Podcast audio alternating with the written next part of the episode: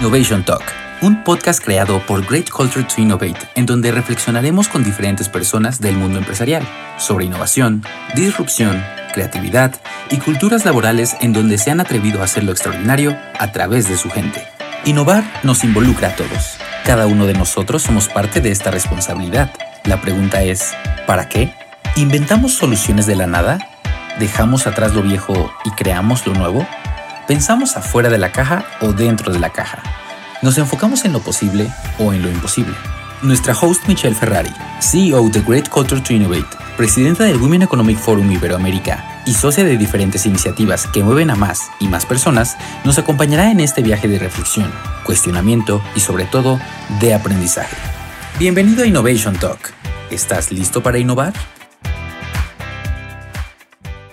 Hola, ¿cómo están? Es una magnífica tarde, la verdad, muy contenta de estar en este Innovation Talk el día de hoy con la rectora Guadalupe Valenzuela Ríos. Eh, Guadalupe, muy bienvenida a esta plática tan esperada, yo diría, porque la verdad que cuando vi los resultados de UBEG y dije, no, no puede ser, qué, qué maravilla de, de lo que la gente Hola, ¿cómo están? Es una magnífica tarde, la verdad, muy contenta de estar en este Innovation Talk el día de hoy con la rectora Guadalupe Valenzuela Ríos. Eh, Guadalupe, muy bienvenida a esta plática tan esperada, yo diría, porque la verdad que cuando vi los resultados de UBEG y dije, no, no puede ser, qué, qué maravilla de, de lo que la gente opina de su trabajo, de lo que hacen y siendo la primera institución para nosotros en Great Culture to Innovate en ser certificada, pues sí estamos muy curiosos para escuchar qué es lo que pasa ahí y mm, obviamente,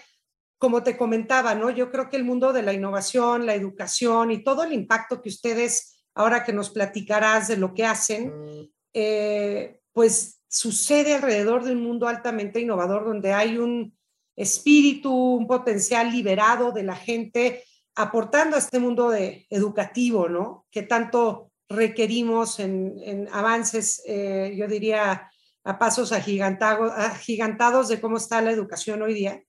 Así que súper bienvenida, eh, Guadalupe, en tenerte aquí y pues muchísimas felicidades también por, por ser parte de la comunidad de, de Great Culture to Innovate. Al contrario, Michelle, muchísimas gracias a ti y a tu equipo por este espacio. La verdad es que para nosotros es un placer poder compartir con toda la gente, pues que nos está escuchando, porque me parece que nuestro México y el mundo está ávido de buenas noticias y justamente esta es una buena noticia. Entonces, felices de poder compartir con ustedes. Pues muy bien, Guadalupe. Pues ahora, empiezanos a platicar un poquito de qué manera UBEC incentiva que su gente, ¿no? la parte académica, eh, pongan a la innovación en el centro de lo que hacen, ¿no? Porque finalmente los resultados que nosotros vimos no, no son unos resultados cualquiera, ¿no? O sea, son resultados realmente expresados por la gente que trabaja ahí, porque finalmente esta metodología lo que mide es eso, la voz de la gente, cómo perciben la innovación ahí adentro. ¿Qué es lo que hacen ustedes para incentivar esto en los colaboradores? Bueno, yo, yo te puedo decir para la gente que no sabe perfectamente qué es la UBEC, te puedo decir que es una institución educativa es una educación, eh, es una plataforma eh, que llega no solamente a Guanajuato, al mundo, y estamos en 82 países en los cinco continentes. Entonces, el potencial que tiene la universidad es muy, muy grande. Y yo te puedo decir, sin lugar a dudas, que el centro de nuestra cultura organizacional, pues se vive en el día a día, es una cultura sólida. Nosotros buscamos que todos eh, los colaboradores que tenemos sepan que son parte de esta cultura, de una cultura de cambio, en donde todas las opiniones de los miembros del equipo se valoran, se toman en cuenta. Eh, tratamos de tener equipos colaborativos que sepan la importancia y la trascendencia que tiene su trabajo para poder cumplir los sueños de alguien más. Y yo te quiero hacer énfasis en esto, en cumplir los sueños de alguien más, porque para nosotros este es un factor clave y quiero subrayarlo porque cada miembro del equipo está plenamente conscientes sobre la forma en la que su trabajo contribuye para que una familia pueda lograr sus sueños o pueda acceder a, mejores oportunidades laborales, a mejores salarios a través de nuestra preparación educativa. Así que fíjate, porque a mí me encanta, porque aquí el trabajo se convierte para nuestros colaboradores en una misión de vida. Y entonces el sentido de pertinencia y, el poderle dar al otro y sumar en la vida de alguien es lo que contribuye mucho. Y yo te quiero platicar que esto es como la familia del, cuento de la Catedral de Chatrés, en donde de repente los obreros, mientras están trabajando fuertemente en la obra, llega un turista, pasa y les pregunta, bueno, pues tú qué estás haciendo, ¿no? Y el primer obrero le contesta, bueno, yo estoy poniendo ladrillos. Y eh, le pregunta al segundo obrero, ¿y tú qué estás haciendo? Y le dice, no, pues yo estoy levantando una barda. Y llega con el tercer obrero y le dice, bueno, yo estoy construyendo una catedral. Y esta es la diferencia, porque como este tercer colaborador son las personas que trabajan en UBEG, cada uno de ellos sabe eh, que desde el lugar en donde ellos están, desde el escritorio en el que se encuentran, pueden hacer la diferencia para alguien más. Y te platico que, siempre que hablamos de que en UBEG eh, nosotros somos una gran familia y de verdad es porque nosotros en el corazón lo sentimos. Primero tenemos un equipo de directores que es muy sólido, que es muy comprometido con los resultados, pero también con el impacto de, de, conocer cuáles son las acciones que ellos hacen y cómo esas acciones impactan o contribuyen en el exterior. Y aquí hay una frase que de repente se me viene de Nietzsche que dice que todo, todo, todo un porqué, bueno, que todo tiene un porqué y un para qué. Y lo importante es encontrar los cómo. Y regresando a, nuestros colaboradores, ellos saben por qué y también saben para qué. Y los cómo los logramos a través justamente de esta cultura de innovación. Y a lo mejor aterrizando algunos de los puntos eh, de los que me preguntabas, en hechos concretos te puedo decir que, por ejemplo, nuestros colaboradores conocen el resultado del trabajo que hacemos. Aquí no hay secretos para nadie.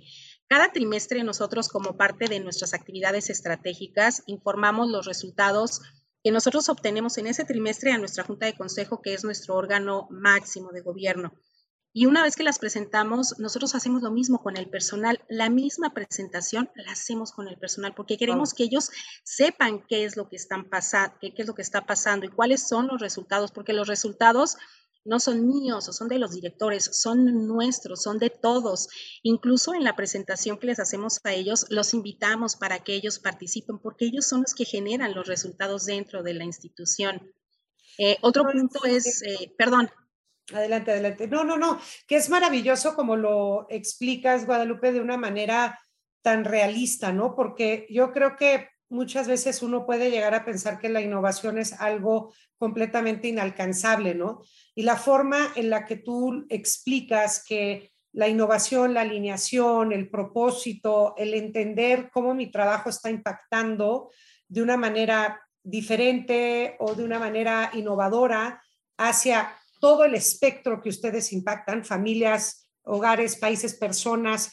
Obviamente eso eh, pues conlleva unas ganas más de entregar más y más porque hay un propósito muy claro y la gente entiende muy bien y yo siempre lo he dicho, o sea, no es un tema de, de que porque tú estés en una línea operativa haciendo cajas o estés envolviendo lápices, o sea, cada uno tiene su eh, espacio y su lugar para hacer que las cosas sucedan. Eh, y como tú bien lo dices, es una cuestión de todos, de todo el equipo y no porque uno valga menos que el otro. Entonces, cuando la gente entiende este ecosistema, que, que lo explicas muy bien, eh, creo que hay una fórmula secreta y como una receta ahí que hace que la organización sea altamente eficiente, productiva, innovadora y todo ese valor se ve reflejado en, el cliente externo, obviamente en el interno también. Pero sí, sigue adelante con el otro ejemplo que nos ibas a decir. Lo que pasa es que me, gana la emoción y te interrumpo porque me gusta mucho la claridad con la que lo, dices, ¿no? Fíjate que, esto que tú, tú dices es de, verdad, todos en el trabajo tenemos ganas de contribuir, todos tenemos ganas de pertenecer, todos tenemos ganas de colaborar. Y, cuando tú lo pones en un bien mayor, en un servicio, en donde ellos pueden ver que su granito de arena está consolidando el futuro de alguien más, entonces el, el sentido de pertenencia se da por sí solo. Y aquí dentro de la universidad te platico que tenemos algunas acciones. Justamente esta semana es una semana de entrega de títulos y, bueno, recibimos a nuestros egresados, platicamos con ellos, eh, les preguntamos cómo les fue en su trayecto formativo. Siempre me hago acompañar de una persona de los diferentes equipos, este, siempre hay alguien conmigo que escucha los testimonios, que ve la importancia del trabajo. Yo siempre les digo, platícales qué es lo que tú haces para transformar o para ayudar a que él esté hoy aquí recibiendo su título. Y la gente se siente muy orgullosa porque sabe que está colaborando y contribuyendo. Y eh, después tenemos una ceremonia muy emotiva eh, donde nuestro personal sale y aplaude y, este, y ellos me ayudan a entregar los títulos. Entonces, se, sienten parte de esta misión, sienten que, que, realmente están haciendo un trabajo importante y no nada más lo sienten, lo saben, lo viven, lo, lo, lo, llevan en el ADN, ¿no? Entonces, eh, las, las, ganas de poner al servicio más tiempo, más recursos, más innovación, este, de trabajar de manera colaborativa con los demás equipos, bueno, pues la verdad es algo que se da porque la gente es buena y la gente quiere contribuir. Y, solamente hay que permitirles expresar, abrirse. Eh, otra de las cosas que, que nosotros tenemos es que somos una institución que tiene las políticas y las puertas abiertas, ¿no? Aquí todos los colaboradores, por ejemplo, tienen los números de los directores, los números de los jefes, mi número personal y saben que cualquier cosa, eh, nosotros estamos ahí para servirles y, lo tengo porque, porque me nace y porque estoy ahí para ayudar y para apoyar. Y, tenemos, por ejemplo, buzones de comunicación directa, incluso este, hasta por cuestiones de confidencialidad, si ellos no quieren dar su nombre, no hay ningún problema, lo pueden hacer de manera anónima. Eh, otro factor determinante, este, creo que es el clima organizacional. Eh, si el clima no es correcto, correcto, la gente no va a tener una percepción de innovación.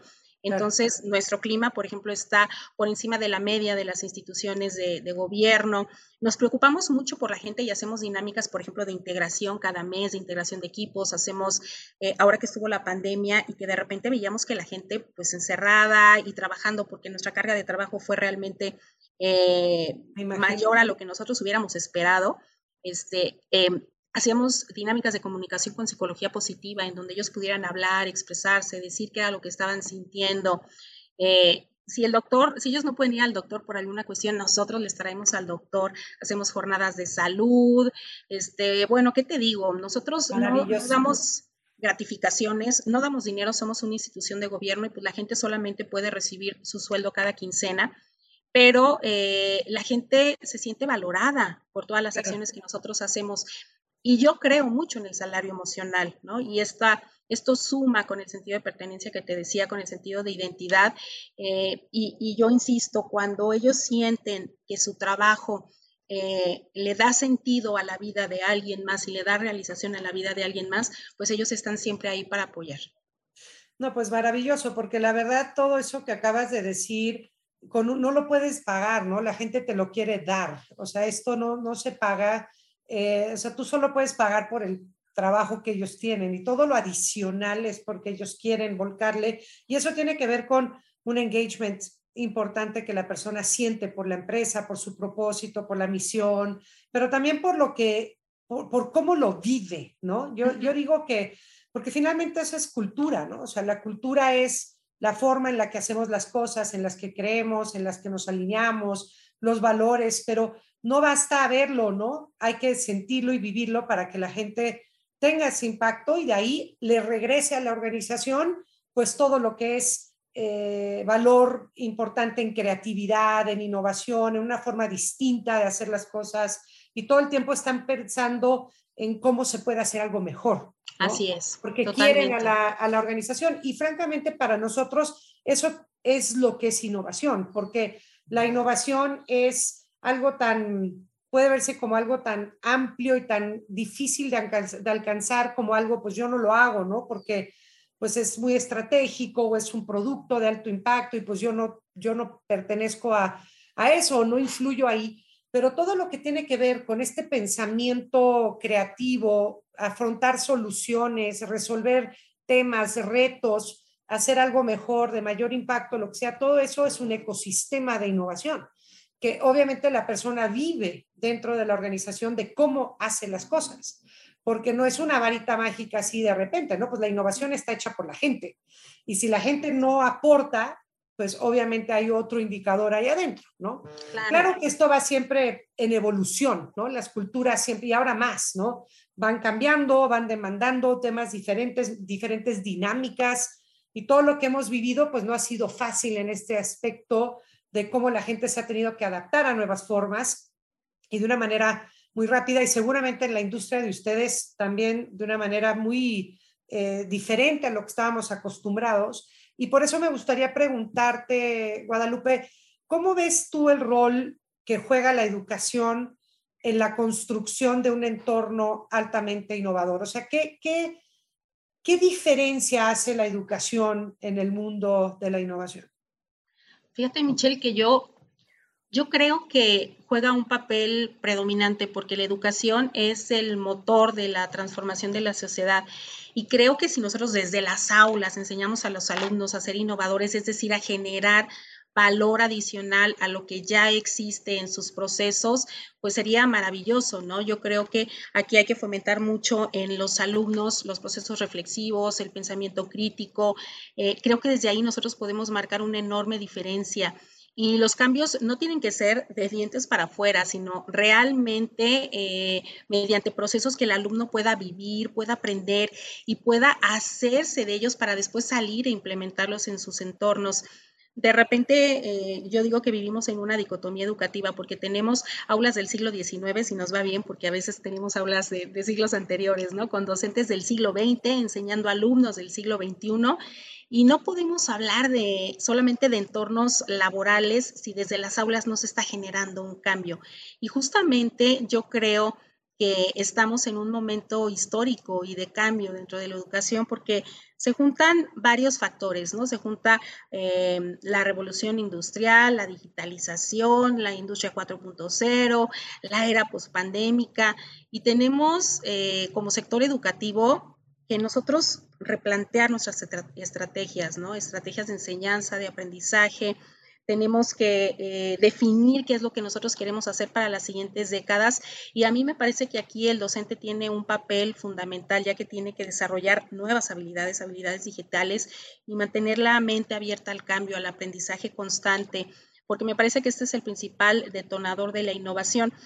Pero no solamente la innovación se tiene que fomentar desde las aulas y a lo mejor yo quiero lanzar un reto para todos los empresarios que nos están escuchando, porque sería como eh, dar la responsabilidad a alguien más, sino tomar la responsabilidad dentro de las empresas y las organizaciones. De verdad, yo creo que hay mucho que se puede hacer con los colaboradores. Este, quizá no lo aprendieron en las aulas, pero siempre hay organizaciones extraordinarias y, son eh, maravillosas para poder aprender y practicar pero aquí la cultura lo es todo. ¿no? Volvemos a lo mismo. Eh, los grandes cambios se dan desde las cabezas o desde los mandos altos y desde ahí hay que permearlo, pero solamente se permea con el ejemplo. Y tenemos una enorme ventaja porque el mexicano es muy creativo, hasta en los momentos de crisis es creativo y me parece que solamente hay que tener em, apertura hay que escuchar y encaminar las ideas para que éstas puedan encontrar un mayor sentido, ¿no? Inclusive, este, hacer, no sé, dentro de las organizaciones y las empresas, eh, concursos de ideas creativas, exponer los problemas, premiar las ideas simples, pero que también sean las más enfocadas, hacer sentir a los colaboradores eh, especiales, escucharlos, tener equipos interdisciplinarios etcétera, ¿no? Yo, yo creo em, que siempre la recompensa está en el reconocimiento al personal y al equipo. Y esto es alimento para el alma. Entonces se puede hacer desde las aulas, pero también se puede hacer dentro de las organizaciones, inclusive, Michelle, dentro de las familias. ¿Cómo no? ¿Cómo no? El reconocimiento, de hecho, es uno de los drivers más importantes para que la gente quiera seguir aportando, ¿no? Porque si de plano das y das y nadie reconoce, ¿no? Y que muchas veces el reconocimiento no tiene que ser monetario, ¿no? De hecho, hay una gran cantidad de reconocimiento que no tiene nada que ver con, con la parte de monetización del mismo, pero sí que la gente sepa que, pues, que estás valorando lo que hacen y entregando, ¿no? Yo creo que es, es una parte clave, ¿no? De incentivo, ¿no? El reconocimiento para que la gente siga, pues, en este mm, querer regresarle a la organización o al jefe, ¿no? O al equipo de trabajo lo mejor que tienen, ¿no? Y ya, ya nos has platicado algo sobre UBEG y su gente, pero dinos un poquito más qué, qué cualidades ves tú en la gente de UBEG, más qué cualidades únicas ves, además del gran compromiso que, que nos has dicho que tienen y el, el, conocimiento tan arraigado sobre su propósito, el impacto que hacen y todo esto, pero ¿qué, qué cualidades hay, encuentras tú ahí? Fíjate que yo creo que tenemos un equipo interdisciplinario que es muy diverso en las áreas del conocimiento.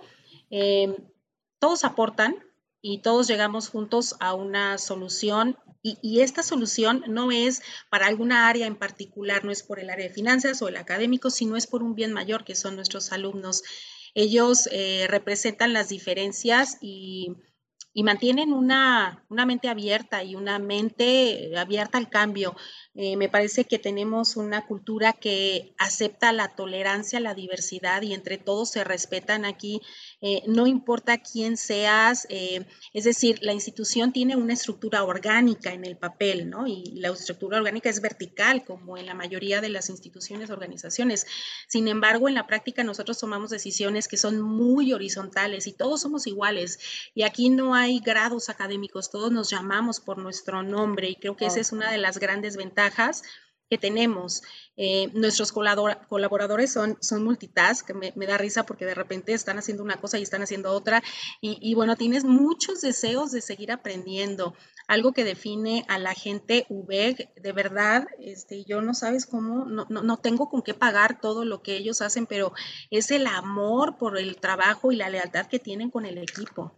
¡Wow! ¡Qué maravilla! Y me encanta como dices el tema de horizontales porque nuestra metodología en la parte de liderazgo está muy inspirada en, organizaciones horizontales, porque justamente la innovación eh, y la jerarquía no es algo que normalmente se combina muy bien, porque trabaja mucho mejor en equipo y en horizontalidad la innovación que en temas jerárquicos, simplemente porque la forma en la que contribuyen las diferentes perspectivas o las diferentes competencias o quien está enfrentando un reto, pues no tiene mucho que ver con la jerarquía.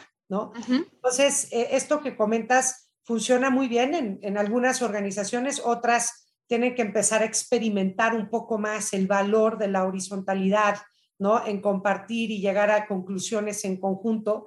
Eh, por eso creo que es un tema importante el que, el que mencionaste.